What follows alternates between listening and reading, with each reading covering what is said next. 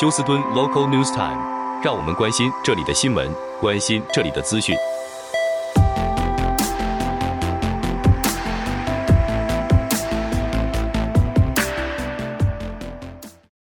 亲爱的听众朋友，您好，我是美俊，很高兴在今天星期五的节目当中，在空中和听众朋友们一块的来关心一下发生于 Houston 和德州的重要消息。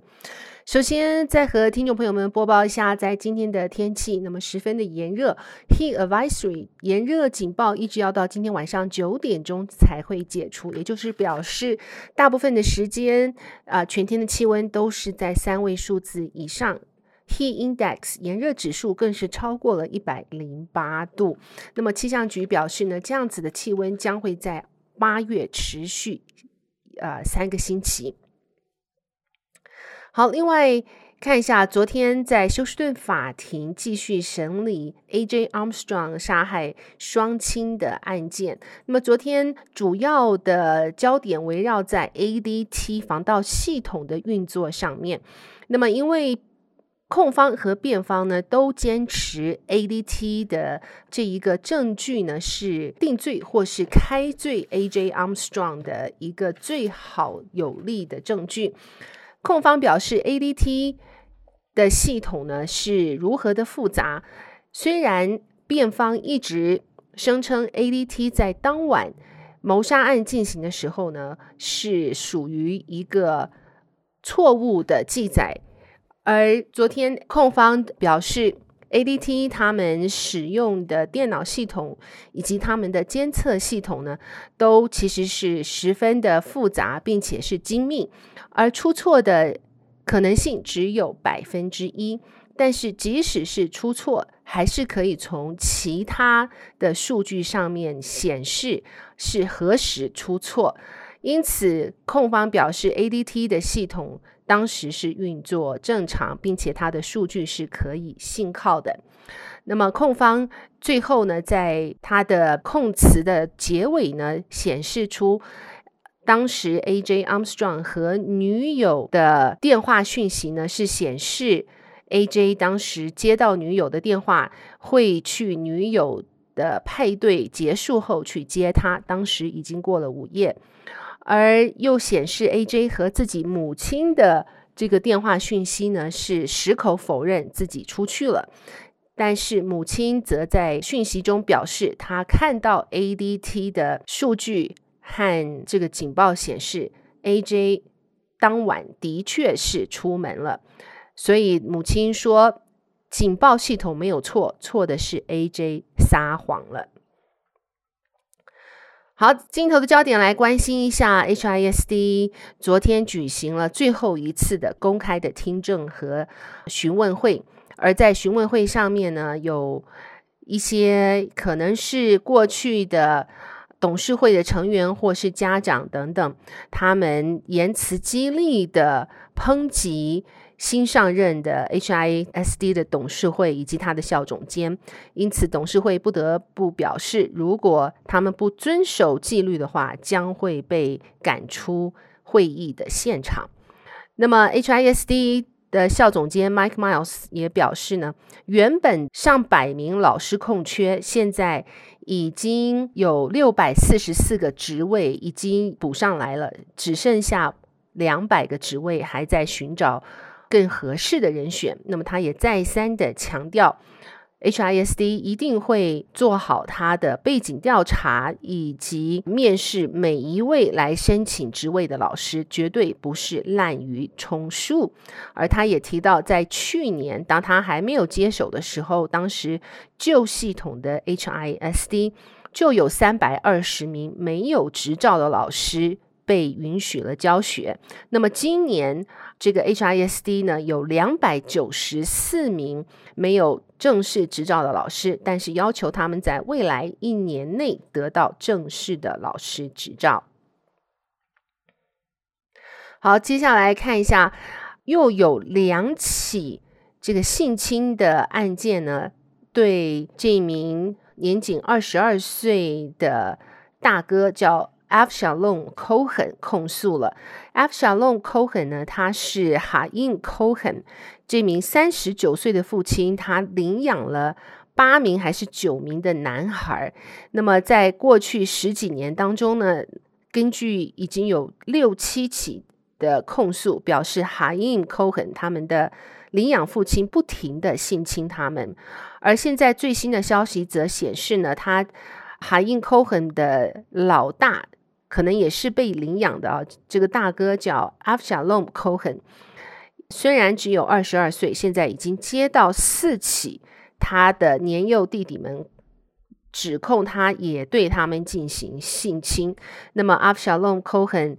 今年只有二十二岁，他的弟弟说呢，当他们想要玩电脑游戏的时候，Avshalom Cohen 就会用性的交易。来和他们换取他们想要玩的 video games。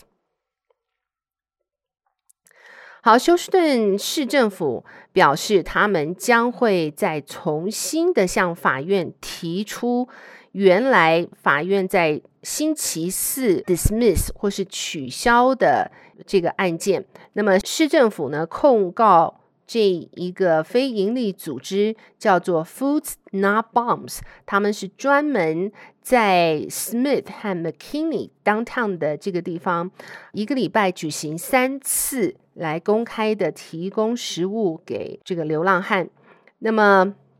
他们已经这样子做了十几年都没有问题，但是最近却被一直开罚单，而开罚单的原因是。政府表示，其实，在二零一二年就已经通过了一个特别的市规，要求在公众特别要开这个喂养流浪汉的组织，必须先向市政府申请，得到批准之后才能够进行他们的活动。但是，Foods Not Bombs 从来没有经过市政府的同意，而 Foods and Bombs 的辩词则表示呢，他们已经在这一个地区。做慈善活动上十年以上，从来没有和市政府有任何的问题，但是现在却不停地接受罚单，目前已经收到了四十七张罚单，而他们的志工呢，现在是轮流的去被开罚单，因此他们对日前法官把他们四十七个这个 ticket 中八个已经是。完全被取消掉，感到非常的高兴。可是市政府的律师则表示呢，由于他们所在地呢和休斯顿的公共图书馆非常的近，而近日来公共图书馆发生了很多起员工和去图书馆的市民被无家可归的市民攻击的案件，因此他们表示这一个慈善活动呢必须停止，或是搬家到。其他的地方，而市政府也提供了 Foods Not Bombs 另外一个地点，只不过是半英里之远，要求他们改在那里做他们提供食物的地点，但是 Foods Not Bombs 拒绝，所以现在市政府说要重新的再向法庭提出告诉，所以不晓得到底法院会如何的裁决。好，接下来看一下，如果您是居住在 Bel Air City 的话呢，Bel Air 大道和 South Rise 在礼拜三和礼拜四分别因为两个不同地点的大水管爆裂而在那里全力抢修。在当地的交通呢，也为之改道和阻塞，所以如果您需要经过那个地方的时候，要特别的留意。而现在是大热天，再加上雨量不足，如果水管在爆裂没有修的话，不堪设想。好，最后我们来关心一下这则消息：新冠疫情期间的纾困法案。CARES Act 虽然帮助了不少德州幼儿托育机构度度过难关，但是这项补助在二零二四年五月即将终止。那么，The Association of Education of Young Children 就是专门做年幼儿童的调查机构，他们的调查发现，多达百分之四十四的幼儿托育机构恐怕将会因此关门。受影响的不只是没有托育机构的地区，还有必须负担高额费用的家长们。幼儿托育机构短缺，早在疫情爆发之前就已经出现了。还好德州有 CARES Act 的资金提供了三百四十亿美金，才能够让许多托育机构撑过疫情。但是这笔补助到期之后呢，机构将会面临资金短缺、找不到人才的困境。